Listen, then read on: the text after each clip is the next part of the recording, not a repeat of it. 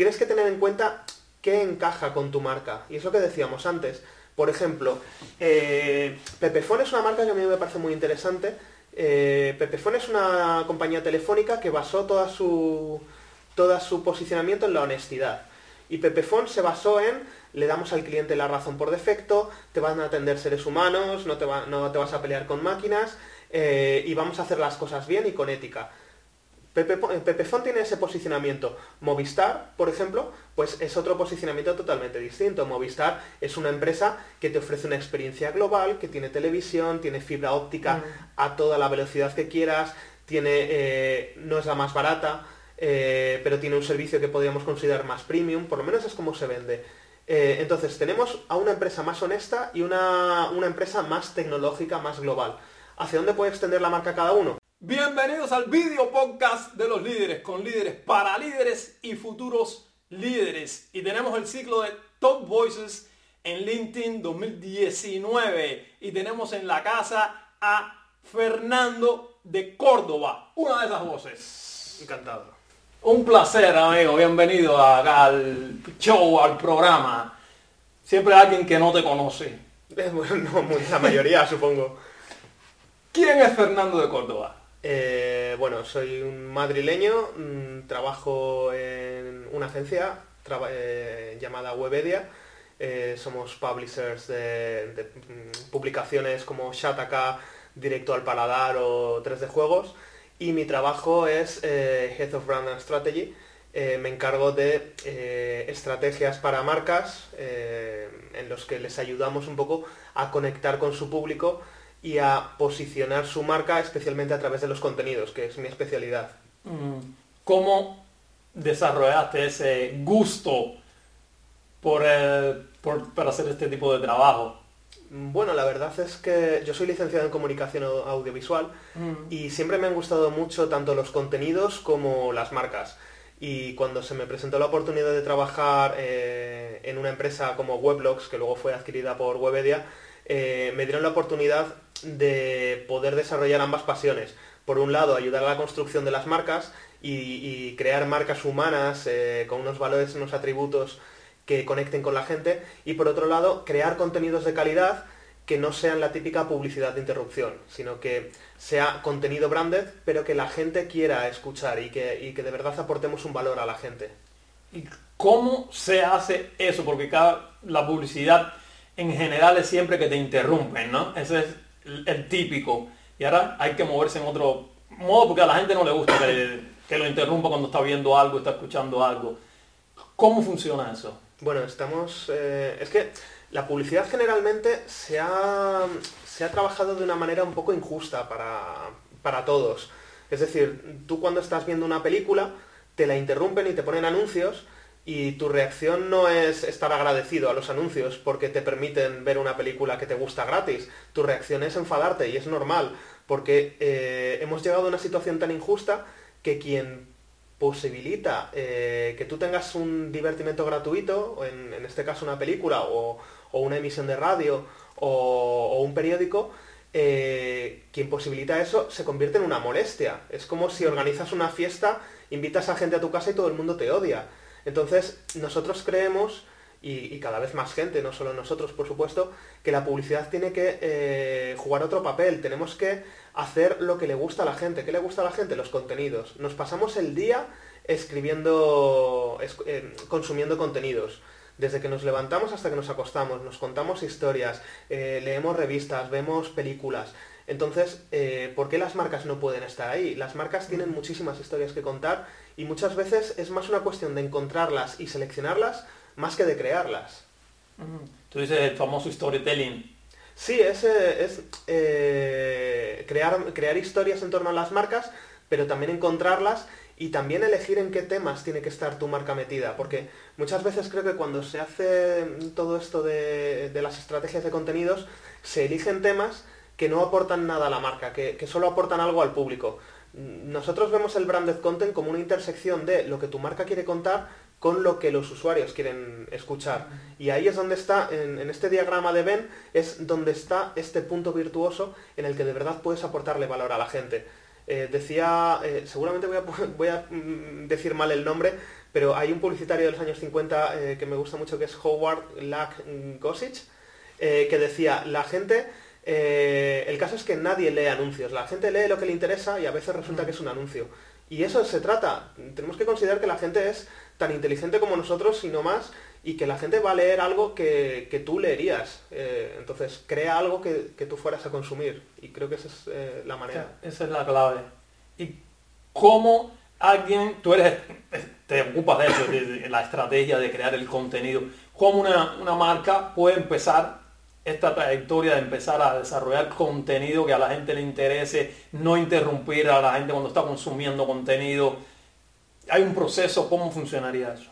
Bueno, cada, marca es única, por supuesto, pero si tuviera que haber un proceso, un poco así en rasgos generales, yo lo primero que miraría es eh, hacer una introspección de la marca. Tienes que hacer una auténtica auditoría de eh, qué valores, qué atributos tiene tu marca y en qué temas tiene más sentido que te metas.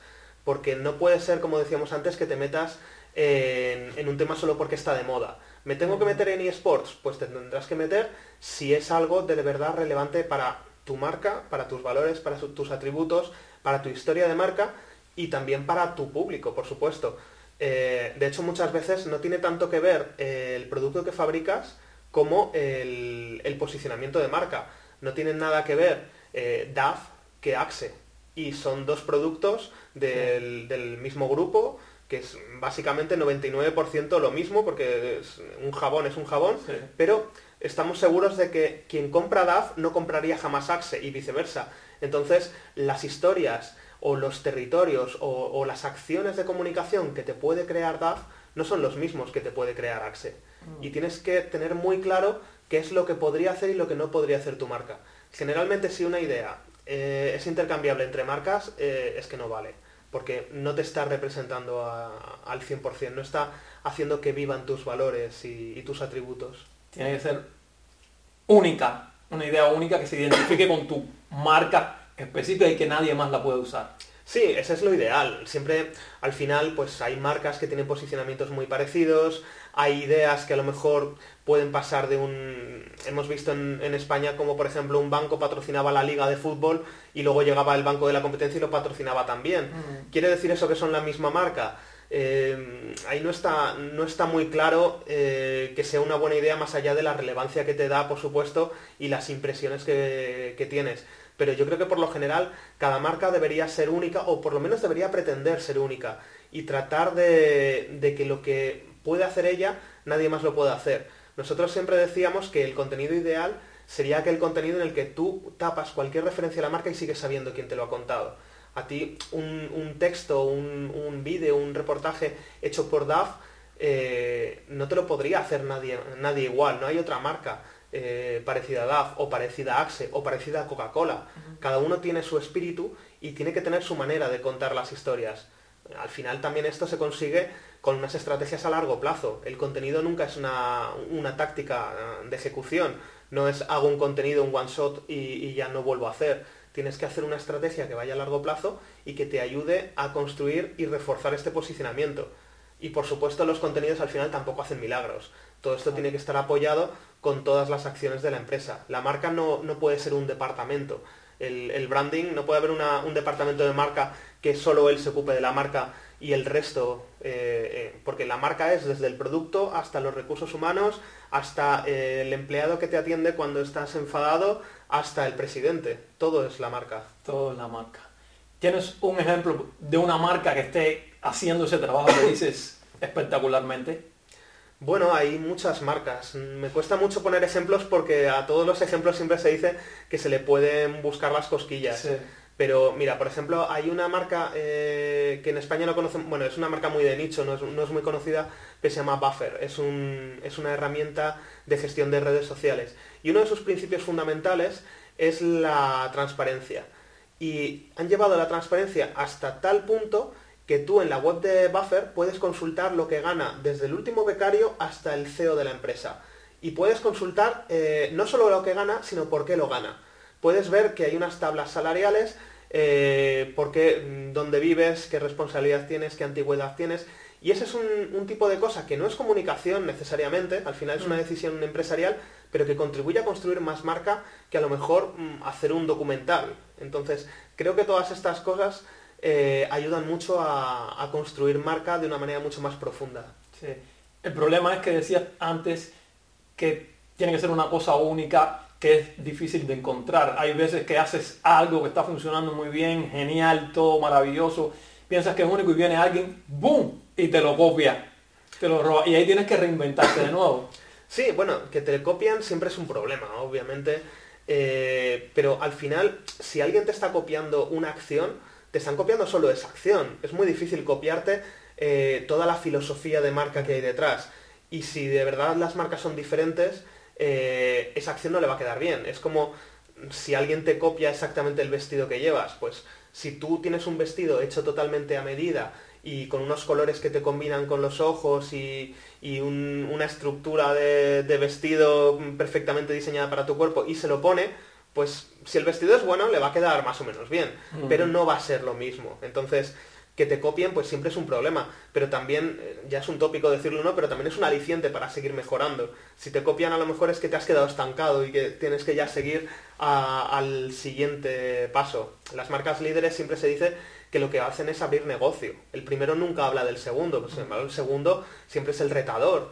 Pepsi o Burger King siempre se, se pasan la vida intentando eh, provocar lo suficiente a Coca-Cola o a McDonald's para que el grande se gire y les diga algo. Pero mm. Coca-Cola y McDonald's lo que se dedican es a seguir avanzando y seguir innovando. ¿Crees que eso es una buena estrategia? Provocar a tu rival para que hable de ti y así tú tienes publicidad indirectamente.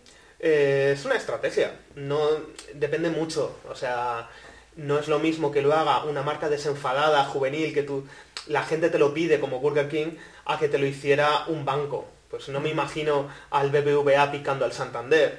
Eh, al final son diferentes. Todo tiene que ver, es que eh, por eso es un mundo muy ambiguo, todo tiene que ver con, la estrategia de marca que tú tengas y, los valores que tengas. Y hay veces que ves un anuncio o ves una comunicación y dices, esto no me encaja. Pues como cuando viene un amigo y de repente un amigo que es súper mm, fiestero, no sé qué, y te habla, no, porque ayer cuando estuve en la biblioteca, pues sí, me creo que estuviste en la biblioteca porque dejan pasar a todo el mundo y, y todo el mundo puede ir a la biblioteca, pero como que no te pega. Y las marcas al final, la gestión de marca para mí es un 99% coherencia. Tienes que intentar crear una marca que sea totalmente coherente. Puede haber un momento de rebranding en el que estás cambiando de posicionamiento y siempre aprietan las costuras por un lado para intentar mover la marca, pero siempre tienes que ir hacia, hacia que tu marca sea reconocible en todo. Entonces, provocar al primero es una buena estrategia. Si eres una marca retadora y si es una marca así desenfadada, pues posiblemente sí. Si no, es posible que la gente lo vea como, como que eres un perdedor. Si no tienes otra cosa que hacer que hablar del primero, eh, es como aquellas compañías de alquiler de coches, que nosotros solo somos el número dos, solo somos el número dos, y un día ya el primero dijo, bueno, estos te llevan diciendo toda la vida que son el número dos, te voy a explicar por qué yo soy el número uno. Y ahí ya no tienes otra. No tienes otra, exactamente. ¿Cómo se logra un buen posicionamiento? Pues, eh, hombre, no, hay recetas mágicas. Sí, claro. Yo no, yo no soy más listo que, nadie y hay auténticos cracks del branding haciendo unos posicionamientos buenísimos. Pero si me, si me preguntas a mí, yo te diría que eh, son dos factores que están totalmente unidos. Y son eh, la coherencia, tienes que ser coherente, absolutamente, tienes que ser coherente aunque te cueste. Mi jefe Julio Alonso dice una frase que a mí me encanta que es eh, los principios son principios cuando te cuestan dinero. Tú puedes decir que eres muy solidario, pero si no, si un día hay una catástrofe y no ayudas a tu vecino, no eres solidario. Eh, eres simplemente buenos propósitos.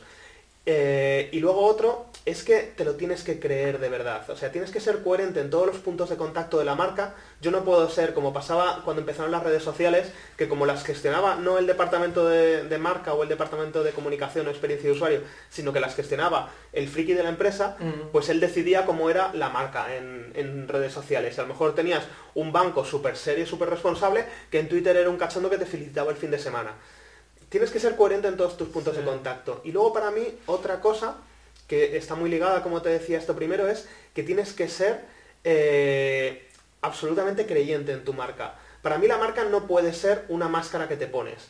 No puedes, una, una empresa no puede decidir, ah, pues hoy de repente voy a ser una marca súper feminista y súper solidaria. Porque si no lo eres de verdad, se te, van a, se te van a acabar viendo las costuras. Es la diferencia entre ponerte un traje o ponerte un disfraz. Si no te lo crees, eh, lo más seguro es que acabes cagándola en algún momento.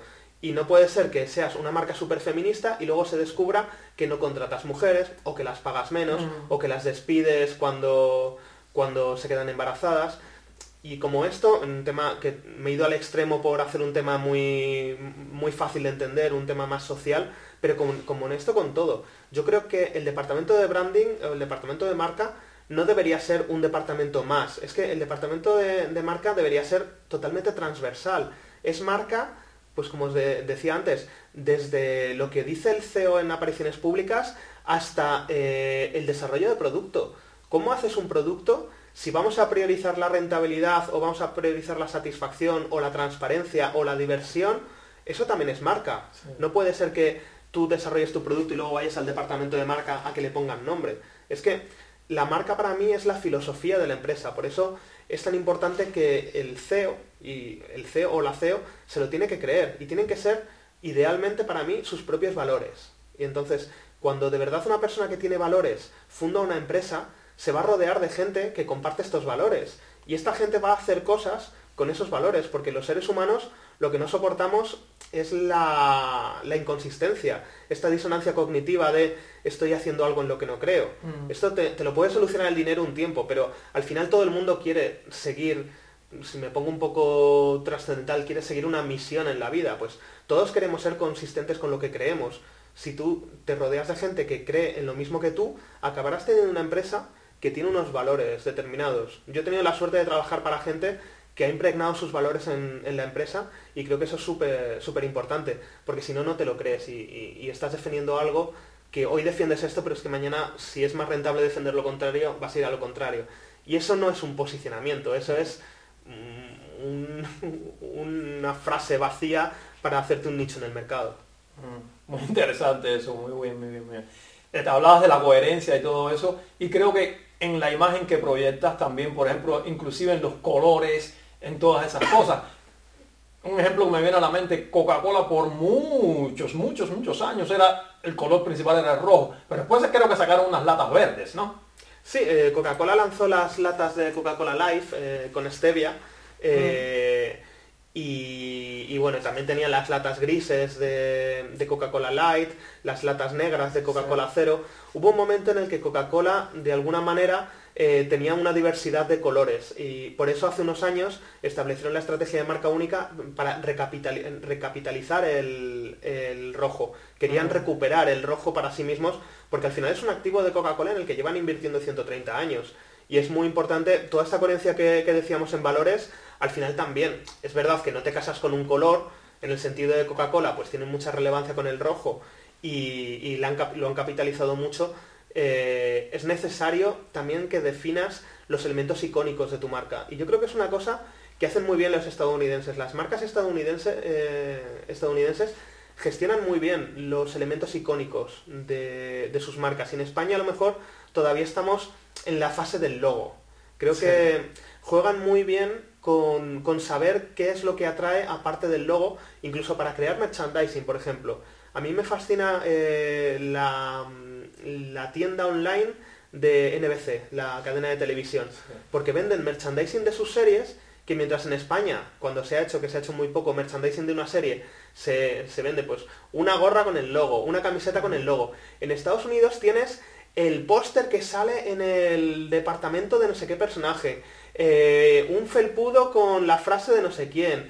Esto creo que lo ha empezado a hacer Telecinco, que más o menos han, in- han intentado detectar los elementos icónicos de su marca. Y Coca-Cola también lo ha hecho muy bien. En Coca-Cola, Mm. en Estados Unidos hay eh, tiendas solo de merchandising de Coca-Cola y de adornos navideños de Coca-Cola. O sea, ya la especialización dentro de la especialización.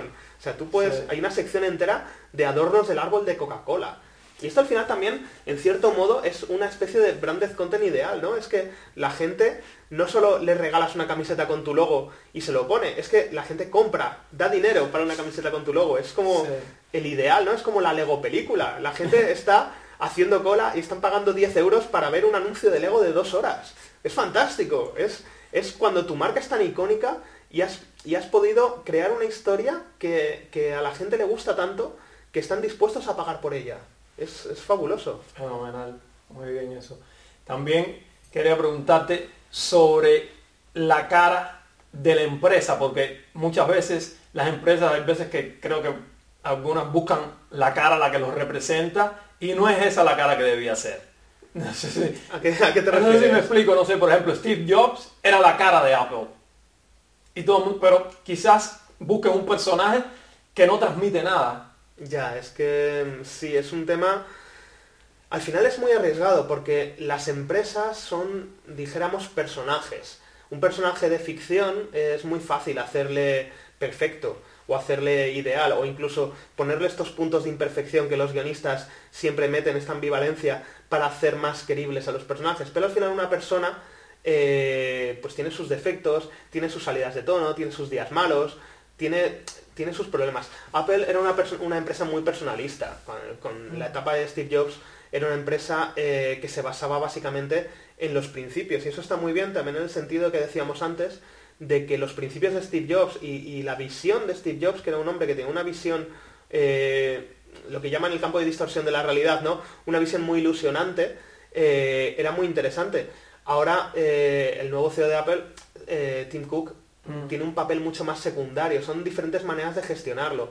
Y hoy en día es una empresa más, mm, a lo mejor más gestionada de un modo más tecnócrata, más, menos, más coral, menos centrada. Y también es verdad que es una manera de no poner todos los huevos en la misma cesta, porque si un día se descubre tu, toda tu empresa se basa en la imagen de una persona y como ha sucedido muchas veces hay un escándalo, a esta persona la detienen haciendo no sé qué, o un día se le va la olla y se mete en una secta y empieza a decir tonterías, claro, has ligado mucho tu imagen a la de esa persona. Eso pasa también con, con, temas de portavocía o con temas de, bueno, ha pasado toda la vida con la gente que salía en tus anuncios creo que tienes que hacer un equilibrio y, ahí medir muy bien qué te pueden aportar y qué no. Sí, también hablamos de muchas marcas utilizan, digamos, personajes famosos, VIPs, modelos, para representarlas por un tiempo y después lo que decía, si hay un escándalo o algo de eso, es un problema. Yo creo que en este sentido, eh, los modelos, los influencers, los talents, es una manera de llegar a una gente a la que a lo mejor no podrías llegar con, con, con, los canales de siempre. Es decir, hoy en día con los youtubers, con los nuevos creadores de contenido, puedes llegar a una audiencia de un modo mucho más sincero. Lo que pasa es que tienes que elegirlo bien, tienes que asesorarte, eh, hacerlo con gente que sepa elegir muy bien y que te, ayude a elegir, porque eh, muchas veces en un talent o en, un influencer o en un modelo o quien sea, lo menos importante o no el factor más importante es eh, la cantidad de audiencia que tenga. No te puedes dejar impresionar porque tenga no sé cuántos millones de seguidores. Tienes que pensar si es gente que conecta contigo. Al igual que en el mundo offline no es lo mismo anunciarse en la Gaceta de los Negocios que en el 10 minutos, pues eh, que cada uno tiene su target y gente totalmente eh, diferente. Un pequeño solapamiento habrá de gente que lea negocios pero también cotilleo, pero por lo general son targets muy distintos eh, aquí igual, ¿de qué te vale que alguien tenga 3 millones de seguidores si no hay, no hay tu público? O sea, si, si quieres dirigirte pastillas para la garganta para personas mayores, pues a lo mejor no es la mejor opción. Y luego también creo que es mejor establecer eh, alianzas duraderas. Es decir, en vez de te contrato para que en un vídeo me menciones, pues a lo mejor puedes hacer algo más de, mira, quiero participar, quiero que conozcas bien mi marca, quiero crear una relación a largo plazo, eh, no quiero, no voy a medir tanto cuántos segundos o cuántas veces me mencionas, sino que de verdad quiero que te, que te interese, quiero establecer una relación sincera contigo. Porque si tú te lo crees, eh, tú lo vas a acabar proyectando. Y es esto que siempre se ha dicho de la diferencia entre alguien que sea tu cara en los anuncios y alguien que sea tu embajador de marca, alguien que ah. representa eh, los valores de tu marca. Al final, pues la encarnación de tus valores y atributos en, una persona a ser posible que ya traiga su propia audiencia. Por supuesto que no estoy hablando de que no sea interesante llegar al máximo de gente posible, por supuesto. Mm. Una vez trabajaba con una chica que se ocupaba de este tema y me, me, dijo, este es uno de los mejores anuncios de la historia. Ahora no me lo recuerdo, pero era de un coche, que era un coche pequeño, y en el anuncio en el, estaba solamente el coche y todo lo demás espacio en blanco.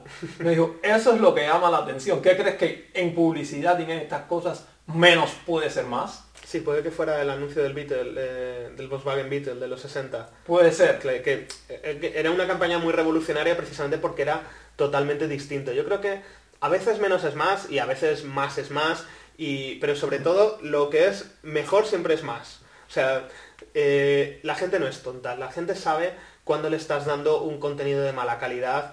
Eh, nadie quiere consumir contenido hecho para simplemente para posicionar. Esta, esta, técnica del SEO antiguo de escribe cuanto más mejor, aunque sean contenidos eh, de mierda que nadie va a mm. consumir, por suerte ya no estamos valorando esas cosas, pero creo que al final lo que tienes que intentar es ser diferente. Intentar, pues en aquella época los anuncios de coches eh, en los años 60, cuando Volkswagen llegó a Estados Unidos e hicieron el, anuncio del Lemon, eh, todos los coches se, anunciaban pues con señoras exuberantes encima o, una carretera ideal y de repente alguien dijo pues vamos a poner un coche sobre fondo blanco y en pequeño y claro, era lo diferente. Si todos empezaran a anunciarse así, eh, tendrías un problema. Y eso le pasó por ejemplo a Apple. Eh, cuando en el 98 lanzaron el iMac, vuelve Steve Jobs a Apple y lanzan el iMac, de repente todas las marcas empezaron a copiar el estilo de anuncio de Apple, a copiar eh, la arquitectura de marca de Apple, empezamos a ver las hay cosas por todas partes y Apple empezó, pues al final lo que decíamos antes, ¿no? Cuando te copian, pues eh, tienes que ir más adelante y tienes que ir a, a buscar qué va a ser la siguiente cosa. Y no es que Apple haya renunciado a esos valores de marca, pero sí que hemos visto que su publicidad ha evolucionado quizás por delante de lo que ha evolucionado la publicidad o, la estructura de marca o los valores de, otras empresas. Ahora, por ejemplo, una cosa de la que no se hablaba hace cinco años, Apple se ha metido muy, muy, en, muy en serio con el tema de la privacidad. Han visto ahí un nicho de mercado, han visto un tema de interés social para la audiencia y sobre todo han visto que sus productos lo respaldan. Porque tú no podrías, Facebook por ejemplo, no puede hablar de privacidad. Eh, Facebook ha tenido todas estas crisis, ha tenido eh, los problemas de Cambridge Analytica, han tenido las filtraciones, los, y Facebook, claro, Facebook dirá que le preocupa mucho la seguridad, como nos preocupa a todos, pero no es un atributo que te puedas apropiar, sin embargo Apple sí. Apple ha cambiado sus programas para que no eh, traquen al usuario, ha cambiado los permisos de las aplicaciones, ha, ha hecho una encriptación en el iPhone que no se puede saltar ni el FBI, y en ese sentido, una vez que tienes es lo de siempre, la marca tiene que emanar de la empresa. La marca no es una máscara que te pongas eh, y, ah, pues ahora soy un obseso de la privacidad. Una vez que tienes todo eso, ya puedes presumir de ser una empresa centrada en la privacidad. Y creo que ahí lo han construido muy bien. Y si son un poco listos, y esta gente mm, es muchísimo más lista que yo, eh, saben que es un tema que hoy nos preocupa, pero es que mañana nos va a preocupar mucho más. Entonces, creo que han, han hecho bien en ir cogiendo posición preferente en un tema que, va a ser un tema de debate social bastante importante ahora y dentro de unos años. Es, importante eso, ver lo que hay, buscar ese hueco que nadie está tocando, boom, y apropiarte, apropiarte de él, eso está muy bien. ¿Qué crees de la diversificación, por ejemplo, no sé, que, que Audi se dedique a hacer máquinas de afeitar? Bueno, la, la, mm, la diversificación de marca ha existido siempre. Hay muchas marcas que hoy en día ya no nos acordamos de cómo surgieron. Nokia surgió siendo una empresa papelera y de los mm, papeles pasaron al caucho, del caucho pasaron a los cables, de los cables pasaron a los eh, electrodomésticos, de los electrodomésticos a los móviles y de los móviles pues ya nada porque no sé si alguien tiene un móvil Nokia, pero vamos. Pero, o sea, la diversificación ha, ha, existido siempre. Lo que tienes que tener en cuenta desde un punto de vista de branding, de empresa, hay gente que sabe gestionar empresas, a mí Dios no me ha llamado por ese camino, entonces yo hablo solo de la parte de marca. Mm. Tienes que tener en cuenta qué encaja con tu marca. Y es lo que decíamos antes. Por ejemplo, eh, Pepefone es una marca que a mí me parece muy interesante. Eh, Pepefone es una compañía telefónica que basó toda su, todo su posicionamiento en la honestidad. Y Pepefone se basó en le damos al cliente la razón por defecto, te van a atender seres humanos, no te, no te vas a pelear con máquinas, eh, y vamos a hacer las cosas bien y con ética. Pepe, Pepefon tiene ese posicionamiento. Movistar, por ejemplo, pues es otro posicionamiento totalmente distinto. Movistar es una empresa que te ofrece una experiencia global, que tiene televisión, tiene fibra óptica mm. a toda la velocidad que quieras, tiene, eh, no es la más barata, eh, pero tiene un servicio que podríamos considerar más premium, por lo menos es como se vende. Eh, entonces, tenemos a una empresa más honesta y una, una empresa más tecnológica, más global. ¿Hacia dónde puede extender la marca cada uno? Pues Movistar, por ejemplo, pudo extenderla hacia la televisión, pudo extenderla hacia las alarmas, a, cosas que te, parten de estos valores. Eh, Pepefon, pues mm, no tendría sentido. Una alarma Pepefon, ¿qué me aporta? Mm. pero Pepefon pudo extenderla hacia la luz, hacia la electricidad, porque es, Pepefon es una marca, hemos traído la honestidad al mercado de las comunicaciones, ahora vamos a traer la honestidad al mercado de la luz. Eh, hablando de antes, pues por ejemplo, ¿tendría sentido que Eno de Pravia, la marca de jabones, lanzara una línea de ropa interior? Pues posiblemente no. Mm. ¿Pero tendría sentido que lo lanzara Axe? Posiblemente sí. Si Axe lanzara una línea de calzoncillos para chicos, pues podría tener sentido, porque al final Axe tiene este toque canalla, de hacerte sentir bien, de ligar, de... Entonces, creo que todo, eh, cualquier extensión de marca es posible siempre y cuando te lo permita tu, tu propio, tus propios valores. Alsa, la empresa de autobuses, se quiere meter ahora en un sistema de movilidad más integral, quieren poder hacer bicicleta pública. Pues que una empresa de autobuses haga bicicletas, mm, ¿es raro o no? Bueno, si desarrollan un posicionamiento en el cual hablen de la movilidad más smart, más de futuro, mm. pues tiene todo el sentido del mundo. Al final creo que no hay una línea roja, es la, ruta que tú te hayas marcado con, la propia definición de tu marca. Claro. ¿Qué es para ti branding? pues para mí es eh, para mí es coherencia, para mí son valores y es hacer que una marca tenga una conexión humana, una, hacer que una marca sea humana, una marca, hacer que una marca crea en algo y hacer que una marca tenga un propósito, que, que tenga una razón para existir. Y la razón para existir de una marca no puede ser ganar dinero, no puede ser, no, yo he puesto esta marca porque me quiero forrar. Ya bueno, pero aparte de esto tú tendrás una visión del mundo, tú tendrás, eh, porque has decidido fabricar mm, caramelos y no fabricar eh, compresas. O sea, con las dos cosas se gana dinero. Hay empresas de caramelos y hay empresas de compresas. ¿Por qué has decidido hacer caramelos? ¿Qué visión tienes tú del mundo? Y creo que la marca es la que te contesta eso. ¿Qué visión, tiene, qué visión del mundo tiene Chupa Chups? En mm. un contexto en el que todos estamos hablando tanto del azúcar, ¿qué visión del mundo tiene Chupa Chups? Pues es una visión mucho más hedonista. Chupa Chups es Vale, sí, no, no, deberías alimentarte solo de chupa chups, pero es que es muy divertido y la vida sin diversión no tiene sentido. Mm. ¿Qué visión tiene eh, Ausonia? Pues es un mensaje mucho más, por seguir con las compresas, es un mensaje mucho más centrado en las mujeres, en la autoestima, en, en, la, en, el empoderamiento, que puede ser que caigan un poquito en el tópico con todo esto que, que, estamos viendo últimamente, que todas las marcas parece que quieren ir al empoderamiento, hasta las de las más misóginas eh, clásicas. Pues a lo mejor sí, pero en el caso de Usonia es una marca muy íntima para muchas mujeres y creo que pueden construir un posicionamiento ahí. Entonces es eso, para mí el branding es darle un sentido a las marcas y darles un propósito. Vamos a ver si podemos llevar esto un poco a, a tierra. ¿Qué crees si aquí, en el aire así, te digo, Fernando, tengo una empresa que no es nada, una empresa X que quiero empezar a posicionar, quiero crear un branding fuerte, que la gente se empiece a identificar con él, que empiece a crecer y, posicionarme. ¿Qué consejo me darías? ¿Cómo puedo moverme? ¿Qué tengo que hacer?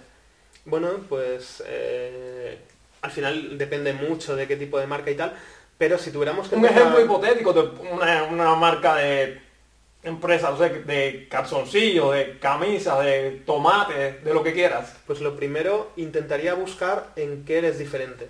Porque todas las marcas, si tú has entrado en el mercado y, te has planteado ahí y más o menos eh, lo has dado por viable, otra cosa es que hayas dicho voy a hacer camisas porque es que me gustan mucho las camisas y nada más, no hayas hecho un plan de negocio. Pero si tú has decidido entrar en el mercado es porque tienes algo que te distinga. Entonces intentaría tirar de eso. ¿Qué te distingue? ¿Qué es la camisa más barata del mundo? ¿O qué es la camisa mejor confeccionada del mundo? ¿O qué es una camisa que un diseño que no existe? Y de ahí iríamos tirando del hilo. Miraríamos si eso es importante para la gente. Eh, habría que hacer un estudio de mercado con, con, tu público potencial. Oye, vamos a hacer la camisa más barata del mercado. ¿Te es interesante? ¿A qué target la vamos a dirigir? Y luego, para este target al que la vamos a dirigir, eh, ¿qué, les, ¿qué, les, interesa especialmente? ¿Qué relato eh, les podemos contar?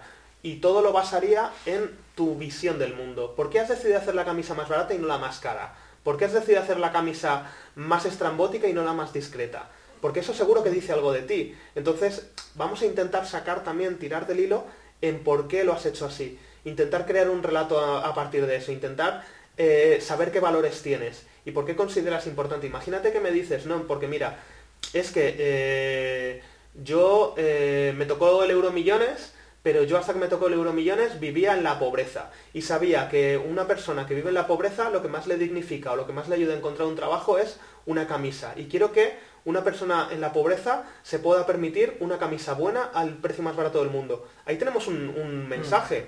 Sin embargo, si tú me dices, no, porque yo siempre he sido una persona que ha destacado en su entorno, eh, pero nunca he visto que había gente que querían también destacar, pero nunca se han atrevido a hacerlo. Y por eso decidí hacer las camisas más estrambóticas del mundo. Bueno, pues podemos tirar de ahí y hablar de por qué es interesante destacar en tu entorno, por qué, eh, qué te aporta destacar. Podemos celebrar eh, el hecho de que todos seamos distintos.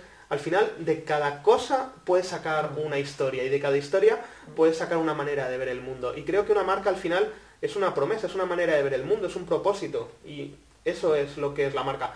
Luego, por supuesto, pues la puliríamos, eh, hablaríamos de dónde debería estar, dónde debería yo crear contenido para dar vida a esta marca. Eso quería preguntarte, una vez que tenemos eso, que tenemos ya la historia de dónde vamos a tirar todo eso, el paso siguiente, ¿cuál sería?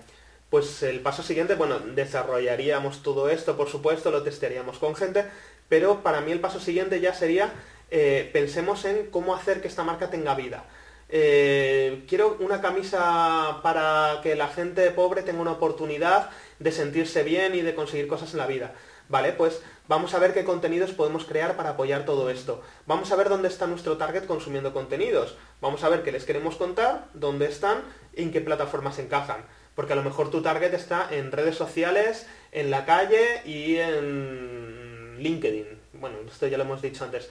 Eh, entonces, lo que yo quiero contar encaja en esto, encaja en esto, el punto, el diagrama de Venn de nuevo, en el que nos encontremos tu target y tú, y ahí estaríamos probando. Además, una cosa muy buena de los contenidos es que puedes ir probando contenidos y puedes ir afinando con el paso del tiempo, que eso también es bastante interesante.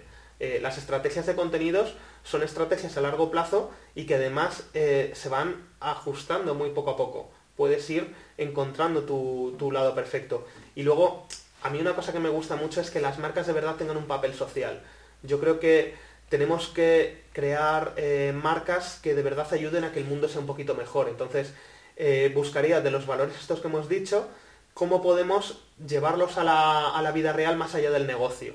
Pues a lo mejor puede ser destinando un porcentaje de, de cada camisa que se venda a proyectos de integración o a proyectos para mejorar la autoestima de gente que no se atreve a destacar o o, hacemos un taller de improvisación en la Plaza Mayor, todo este tipo de cosas, que habrá gente que diga, pero esto no es comunicación, esto es negocio, o esto es responsabilidad social corporativa, pero es que todo es marca, es que todo, todo es marca, para mí marca es el CEO y, de ahí todo lo que cae para abajo. Incluso, mira, ya volviéndome loco, marca son los accionistas, porque tú mm. cuando decides eh, apoyar con dinero, en el capitalismo todos votamos con nuestro dinero y cuando tú decides apoyar con dinero, ya sea comprando un producto o financiando una empresa, ya estás compartiendo o deberías estar compartiendo sus valores. Y a partir de ahí entonces creas ese contenido y lo empiezas a, afinar, a, limpiar, a, ver qué es lo que funciona mejor y crearías texto, audio, vídeo. Lo que, lo que encaje, por supuesto. Si hago una marca para adolescentes, pues a lo mejor tendría que hacer una estrategia mucho más audiovisual, mm. tendría que crear vídeos para YouTube o mejor aún, contar con gente que ya los esté creando, porque no hay nada más artificial que intentar ser el señor Barnes disfrazado de joven, ¿no? Hola colegas, que vengo aquí. Eh, si voy a crear una marca para personas mayores, pues a lo mejor tendré que apostar por el papel, eh, tendré que crear más texto. Eh, es que todo depende. Al final, el contenido para mí es líquido y se muestra en diferentes formatos. Hay unos más adecuados. Si te tengo que explicar el proceso de obtención del algodón de la camisa, pues eh, a lo mejor es más fácil un super documental de estos nivel alto que pueda estar en Netflix, pero claro, si el público de mi, de mi camisa no consume Netflix o no le gustan los documentales largos o que el algodón sea orgánico, se la trae el pairo, pues tendré que ir a por otras cosas. Tendré que ir a por contenido más consumible, más snackable content y hacer una cosa mucho más cercana. Al final los canales te los dice el público, el público te lo dice la marca, la marca te la dicen tus valores y el propio producto.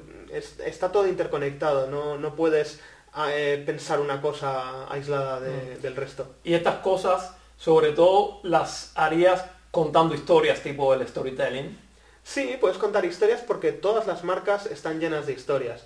Nosotros aquí en la agencia trabajamos para marcas, bancos, eh, marcas de refrescos gaseosos, Coca-Cola.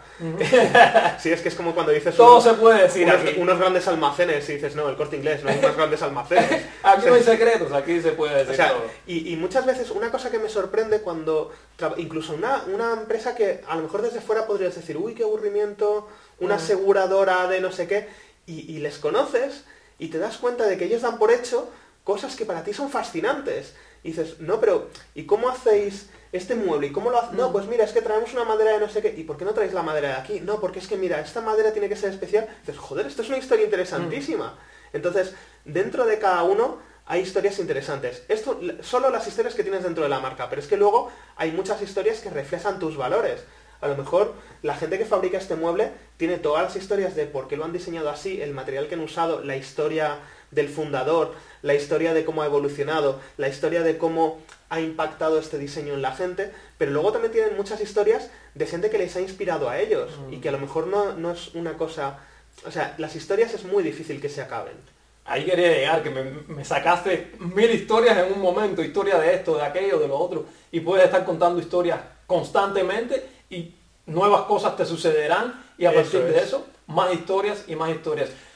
¿Tienes una estructura para, para contar la, historia, la historia que funciona? Bueno, el storytelling, eh, los humanos llevamos contando las historias de la misma manera más de 10.000 años.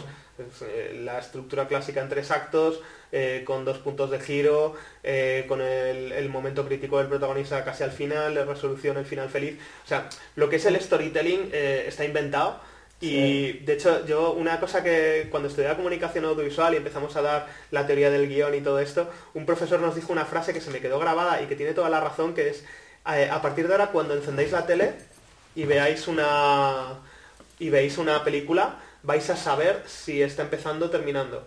Eh, vais a saber cuánto le queda a la película. Y al principio no me lo creía, pero es un poco así. Las historias son la manera natural en la que los humanos nos hemos contado y hemos imaginado el mundo eh, desde que tenemos uso de razón literalmente. O sea, desde los primeros humanos que salían a cazar y otros se quedaban en las cuevas dibujando, eh, ya se contaban las historias de las aventuras que habían vivido de la misma manera que hoy nos contamos las historias. Entonces la estructura es básicamente la misma. Lo que cambia es el enfoque, eh, la manera de narrarla, los mm. protagonistas, los temas. Hace 20 años el feminismo era una cosa que era muy loca que una marca se metiera en ello. Hoy en día y, lo digo como, persona que se considera feminista, creo que es una cosa en la que deberíamos meternos todos de una manera sincera. No estoy hablando de nos metemos aquí porque está de moda. Mm. Creo que todos, al contrario, de una manera totalmente sincera, creo que todas las marcas deberían reflexionar sobre qué pueden hacer para conseguir un mundo más igualitario.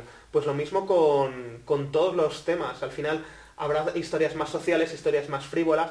Necesitamos la frivolidad, necesitamos el hedonismo, necesitamos la diversión. Mm. Eh, estamos en una época en la que todos queremos comer más sano, pero también tenemos que celebrar esos pequeños momentos.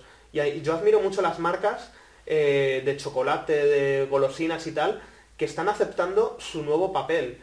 Eh, oye, mira, está claro que yo no soy sano, pero vamos a disfrutar de estos pequeños momentos. No me consumas a diario, no pasa nada. Vamos a intentar disfrutar de los momentos en los que me consumas, que van a ser momentos especiales y momentos divertidos. Y creo que hay que trabajar un poco en todo eso. Eso está muy bueno. Hablamos de marcas, ya estamos hablando de empresas, pero hay muchas personas, vamos a ver si llevamos esto un poquitico más abajo, personas, coaches y terapeutas, que se habla mucho ahora de marca personal. Y creo que básicamente es lo mismo, se construye en el mismo modo. Eh, sí, más o menos. Lo que pasa es que yo con el tema de la marca personal tengo un, tengo una cierta mm, escepticismo, digamos, con la marca personal. Yo creo que sí, todos tenemos que cuidar nuestra marca personal, pero es que llamarlo marca personal a lo mejor nos aleja de lo que es realmente. Todos tenemos que cuidar nuestra personalidad. Mm. Al final hablamos de la personalidad de marca, pero sin embargo luego hablamos de la marca de las personas. Es un poco extraño que estemos intentando crear capas de que se interpongan en nuestra relación con los demás.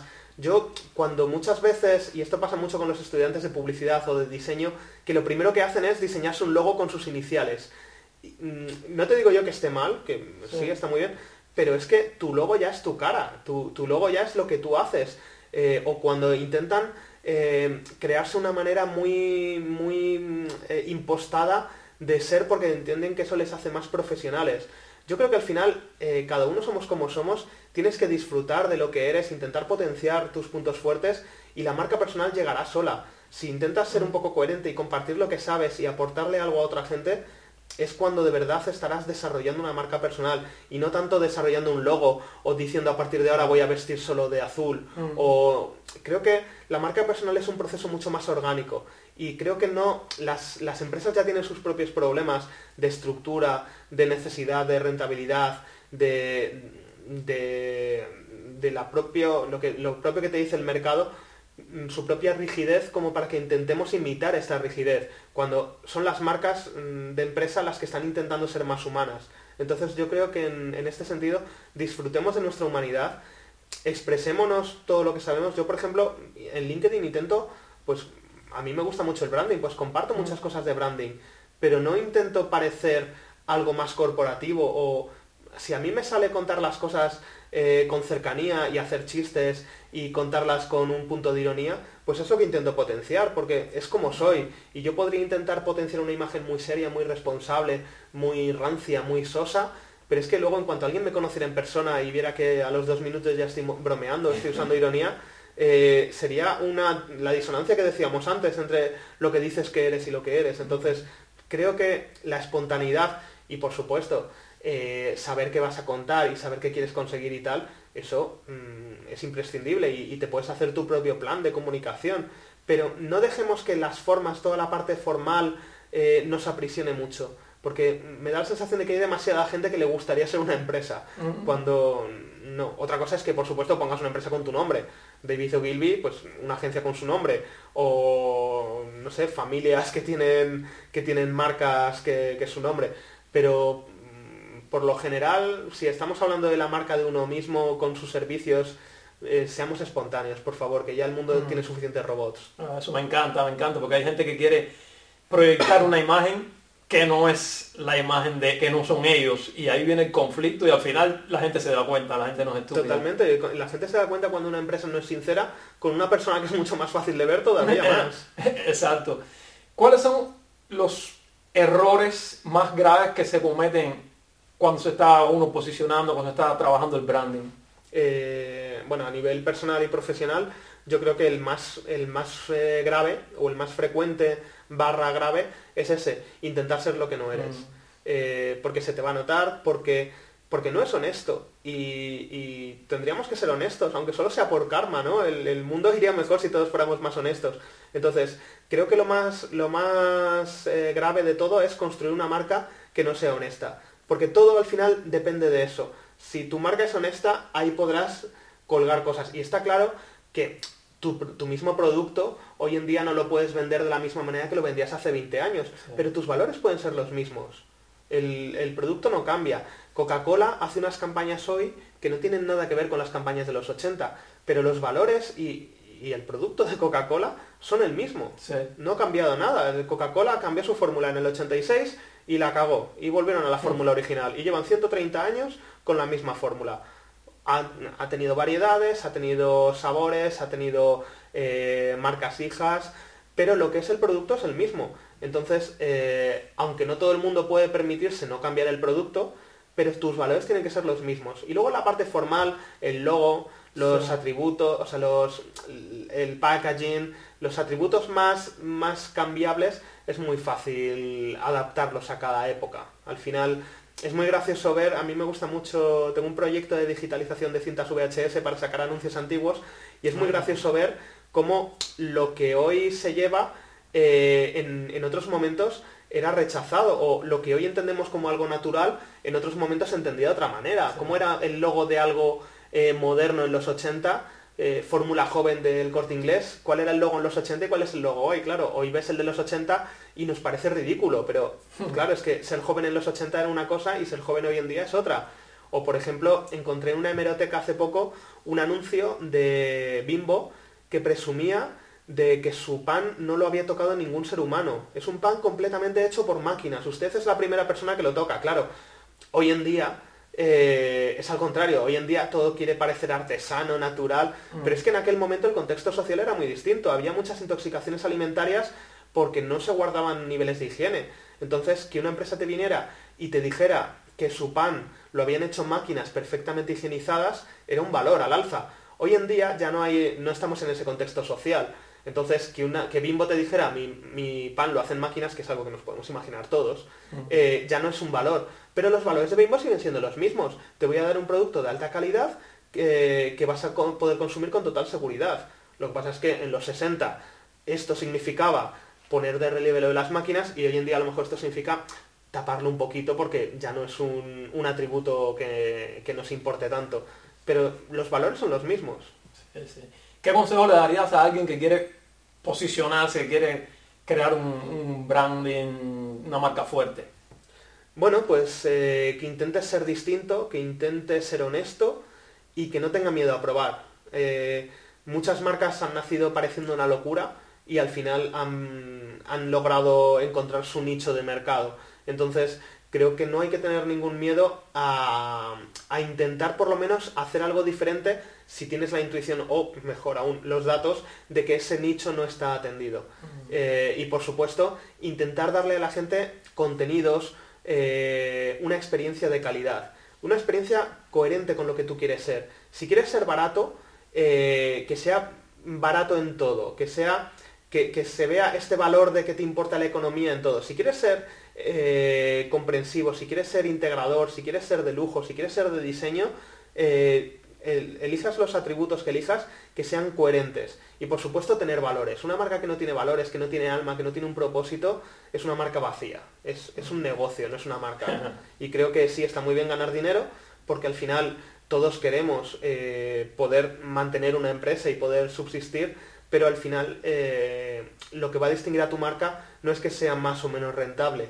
Lo que le va a distinguir de cara al cliente, que es al final el que te hace a ti rentable, es que seas distinta y que seas honesta y que seas real. Sí, sí. Real y, coherente siempre. Muy bien, Fernando. Fuiste elegido como una de las top voices en 2019 en LinkedIn. ¿Qué significa eso para ti?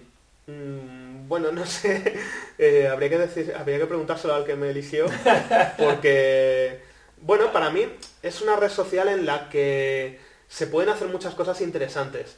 Y muchas veces me da pena que no la aprovechemos al máximo. Creo que para mí, para mí LinkedIn es una, red social en la que habría que preguntarse más qué puedo entrar a aportar más que qué puedo sacar o, o, cómo me puedo promocionar. Creo que a LinkedIn a lo mejor le sobra mucha autopromoción y le faltan muchos contenidos propios. Y yo desde mi punto de vista totalmente humilde, yo soy un pringao que entro solo a, hablar de, lo que me apasiona, no ni siquiera puedo decir que sea un experto en ello, pero me encanta y creo que de alguna manera a alguien he debido contagiarle esta pasión y, le, ha, le ha gustado. Entonces, yo siempre he intentado aportar más, eh, más que lo que fuera a sacar.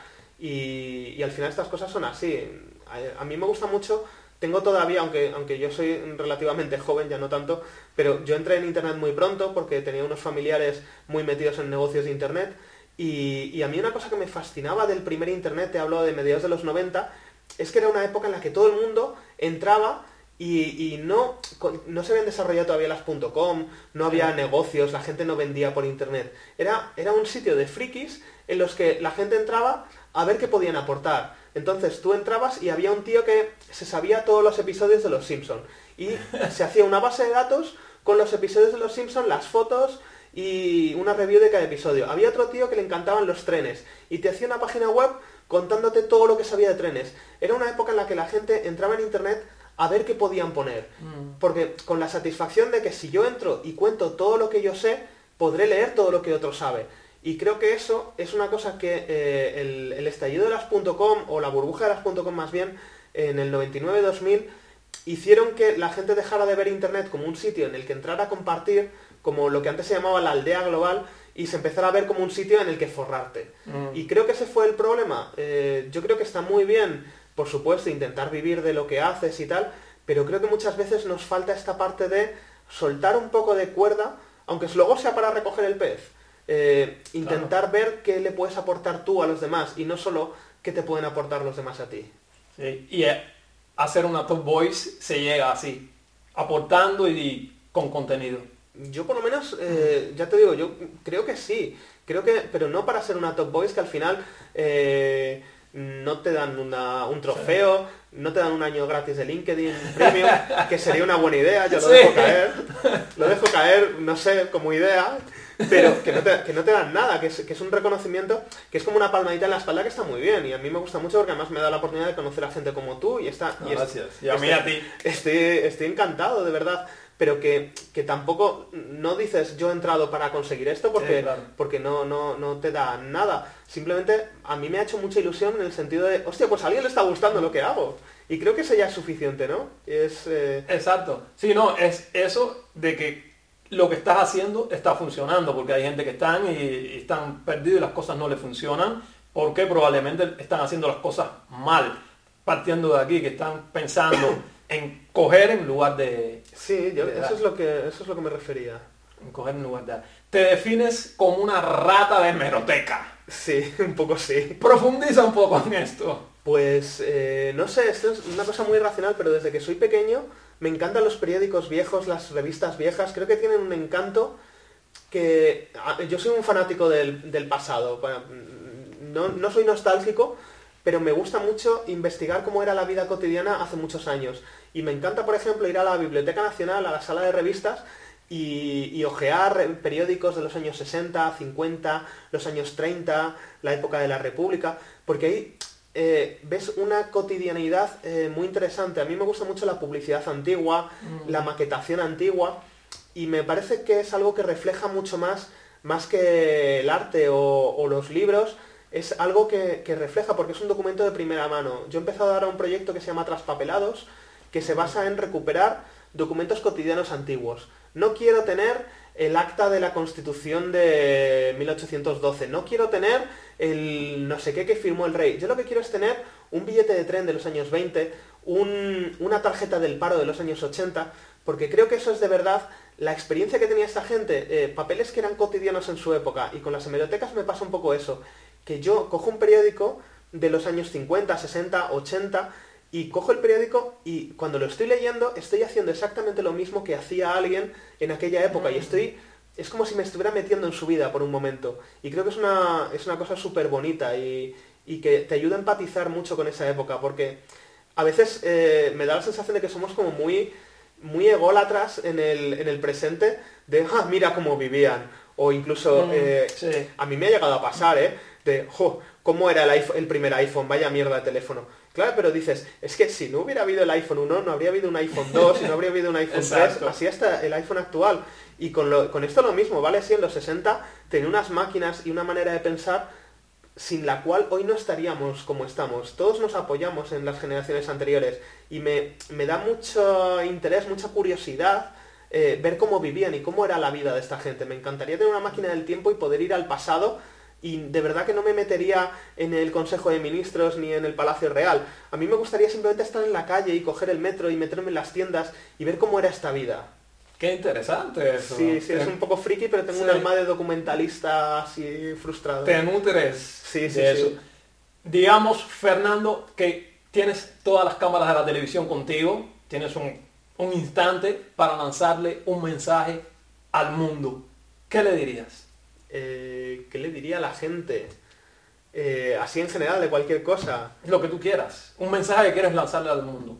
Pues tengo muchos mensajes que quiero lanzar. ¿Cuál es mi cámara? ¿Cuál? Bueno, bueno. Eh, el mundo ya es suficientemente jodido. Eh, vamos a intentar ser buena gente. Vamos a intentar comprender a los demás. Vamos a intentar comprender eh, los contextos de gente que a lo mejor lo está pasando peor de lo que estamos viendo. Vamos a intentar comprender la salud mental. Vamos a cuidarnos un poco y vamos a ser un poquito menos hijos de putas unos con otros, porque mm, de verdad que el día de mañana lo que te va a quedar no es el dinero, ni, ni el éxito profesional, ni las entrevistas que te hagan, ni nada. Lo que te va a quedar mañana es la satisfacción de si has sido un auténtico hijo de puta o has sido una buena persona. Entonces, eh, vamos a intentar dormir bien por la noche. Entonces, vamos a tratarnos bien todos, ¿no? Creo que es mi mensaje al mundo. que, sería ese. que bien, un mensaje bastante potente. ¿En qué te gastas el dinero sin pensarlo? Estamos en una parte más personal.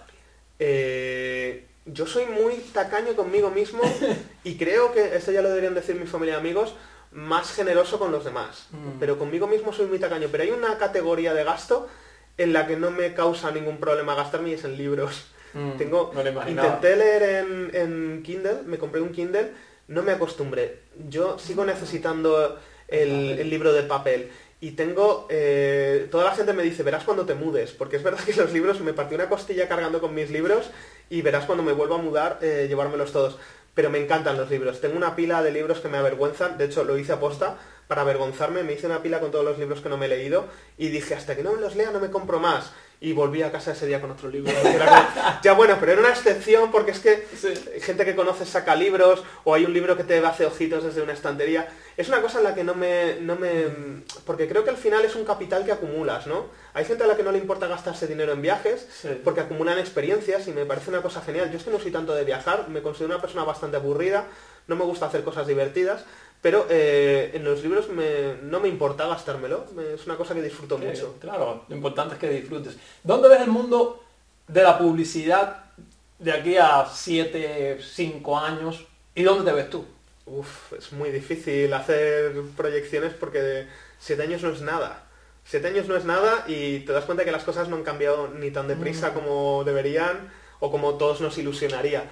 A mí me gustaría, no sé si en 7 años o en general, y, lo digo más como deseo que como, que como proyección, porque yo de futuro luego no tengo nada, me gustaría ir a una publicidad que aporte más a la gente y aporte más a la marca. Que me gustaría que fuéramos a un mundo en el que las marcas contaran cosas y contaran cosas interesantes y cosas que te aporten y te sean útiles. Y cuando digo útiles no simplemente se trata de que te den recetas o te den eh, trucos para tu vida. Eh, entretenernos también es ser útil. Entonces, que las marcas aporten algo y te hagan algo en la vida más allá de interrumpirte y que creemos unas relaciones mucho más profundas. Y luego también una cosa que aunque sea tirarme piedras contra mi propio tejado, me gustaría que las marcas nunca sustituyeran a los medios de comunicación. Mm. Creo que es muy importante que el branded content tenga su espacio, pero que los medios editoriales también tengan su espacio. Y creo que eh, la ciudadanía nos merecemos unos medios críticos que no dependan del contenido de las marcas. Yo creo que la publicidad tiene que estar orgullosa de ser publicidad. Tiene que no interrumpir, por supuesto, y tiene que aportar valor a la gente, pero no me gusta la publicidad encubierta. No me gusta cuando, cuando intentamos colársela a la gente como un contenido editorial. Yo creo que si de verdad una marca ha creado un contenido y está tan orgullosa y sabe que le va a aportar y sabe que va a cambiar su relación con la gente, tiene que firmarlo y tiene que estar orgulloso de lo que ha hecho no me gusta que se integre tanto en los medios y que entremos en unas dinámicas más perversas. ¿Y dónde me gustaría estar? Pues me gustaría estar ahí, eh, haciendo lo posible dentro de mi pequeñito campo y aprendiendo, trabajando con gente que sepa mucho más que yo y que me pueda ayudar a hacer todo esto. Qué interesante. Me gusta eso, que no haya interrupciones, que puedas disfrutar de lo tuyo y cuando toque el momento de la publicidad que te digan, esto es publicidad y te lo damos porque... Y que tú quieras verlo. Nadie, nadie fue a ver la Lego película engañada y dice, ah, pero si está hecha con muñecos de Lego. No, la gente fue a ver la Lego película porque le encantaba. No todas las marcas son Lego, por supuesto. Siempre va a haber un cierto componente de, mm, como decimos en la agencia a veces, el, como Mary Poppins, con un poco de azúcar. Pues hay, hay veces que te voy a tener que contar cosas que a ti a priori a lo mejor no te interesan, pero tendré que buscar la manera de metértelas más o menos y que, y que por lo menos no te molesten. Mm. Siempre va a haber ese factor porque no todas las marcas pueden aspirar y creo que tenemos que ser muy realistas aquí. No todas las marcas pueden aspirar a ser love brands. Entonces, pues eh, no me voy a ver una de andamiajes borrochando, no me voy a ver una película en el cine. Pero bueno, a lo mejor podemos intentar buscar la manera de, de este equilibrio entre branded y unbranded. Tampoco, mm. tampoco hace falta que todas las marcas estén ahí en el tope, como cuando empezaron las redes sociales y todas las marcas querían tener presencia en redes sociales cuando a lo mejor no era su, su core. Exacto. la edad se mide en años. Te dicen, ¿qué edad tienes? Dices, tantos años. Para ti, Fernando, la edad se mide en años. La vida se mide en... Eh, pues no sé, dicen, el tópico es que se miden momentos, ¿no? En, en cuando, de cuántas cosas interesantes te acuerdas. Eh, ah. Yo diría que a mí una cosa que me gusta mucho son las curiosidades, entonces eh, yo me diría, intentaría eh, crecer en base a conocer muchos más datos inútiles. No quiero, quiero llenarme la cabeza de, de curiosidades, de datos inútiles, de historias, aunque no sean útiles para el día a día, aunque no me vayan a aportar un valor inmediato. A mí me encanta saber, saber cosas mm, simplemente así.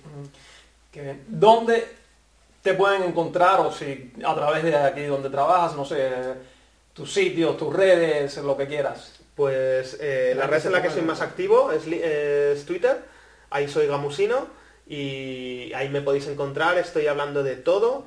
Eh, ahora hace poco estaba haciendo en, la Noche de Reyes un proyecto con un montón de gente metiendo mm, las figuritas de los Reyes Magos en las fotos de, gente por tercer año. Este año me ha ayudado un montón de gente, así que ha sido estupendo. Eh, en verano hice un mapa de carreteras al estilo metro. O sea, me gusta mucho ir hablando de diseño, pero también hablo mucho de política, hablo de diseño, hablo de tonterías, hablo de mi gato. Yo creo que es lo que decíamos antes, ¿no? Para mí las redes sociales son un lugar absolutamente personal y absolutamente espontáneo. Y, yo soy así y al final eh, hay veces que te dicen, no, pero no deberías hablar de este tema porque entonces eh, no te van a contratar en ningún sitio. Y dices, hombre, es que yo no quiero hablar, o sea, no, no, no quiero trabajar para alguien intolerante, ¿no? O sea, entonces, eh, bueno. Y luego en LinkedIn también, Fernando de Córdoba, y ahí intento, en LinkedIn sobre todo hablo de temas de, branding, porque es a, nivel profesional es uno de los temas que más me interesan. Branding y diseño, simplificación, estrategia de contenidos. Entonces tenemos Twitter y tenemos Twitter y LinkedIn principalmente, sí. Después ponemos Y luego, sí, luego tengo una web de, branding que se llama Marca por Hombro, marcaporombro.com y mi proyecto traspapelados.com y una web que tengo de curiosidades, historias curiosas de todos los de todos los temas que se llama lacabezallena.com. Wow. En todos esos sitios te puedes Todo eso, todo. Ahí está. No tengo tiempo libre. Estamos llegando al final, Fernando. Tres preguntas finales que hacemos acá en este, en este video podcast. Digamos, usamos la imaginación. Tienes 149 años. Miras acá con una sabiduría enorme después de haber vivido tanto. Miras atrás y ves al Fernando de Córdoba que está sentado aquí ahora haciendo esta entrevista. ¿Qué consejo le darías para vivir una vida mucho más maravillosa? Mm, bueno, le diría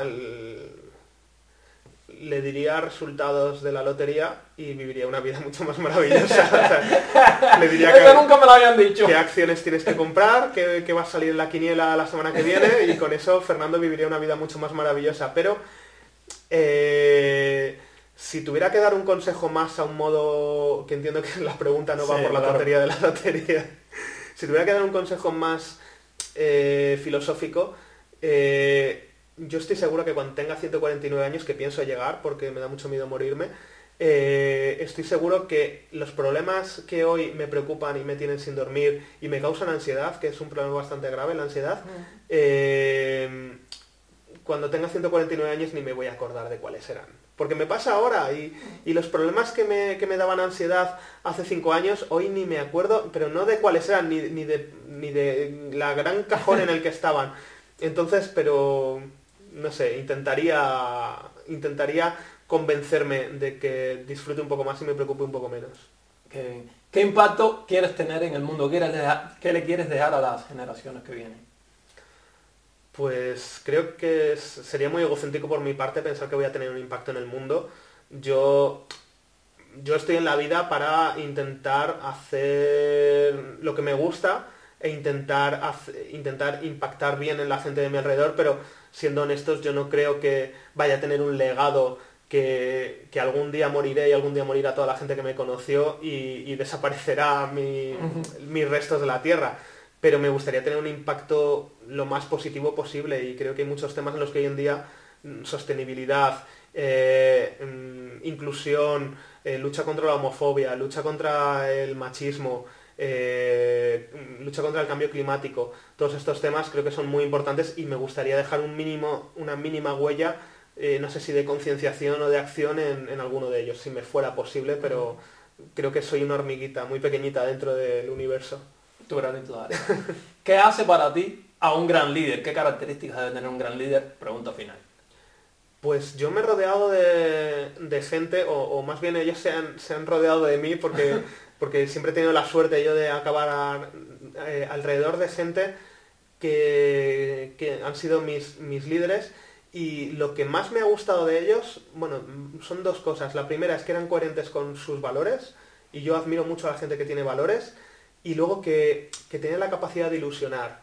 Eh, yo, mi jefa Olga Palombi es una de las personas que más capacidad de ilusionar eh, conozco en, en el mundo. O sea, te puede estar contando cualquier cosa que, que te quedas con la boca abierta y, y estás deseando hacer lo que, lo que acaba de, de inventarse o de hacer. Y creo que mm, me costaría mucho trabajar para gente que no me pudiera ilusionar o que yo viera que no son coherentes con, con unos valores.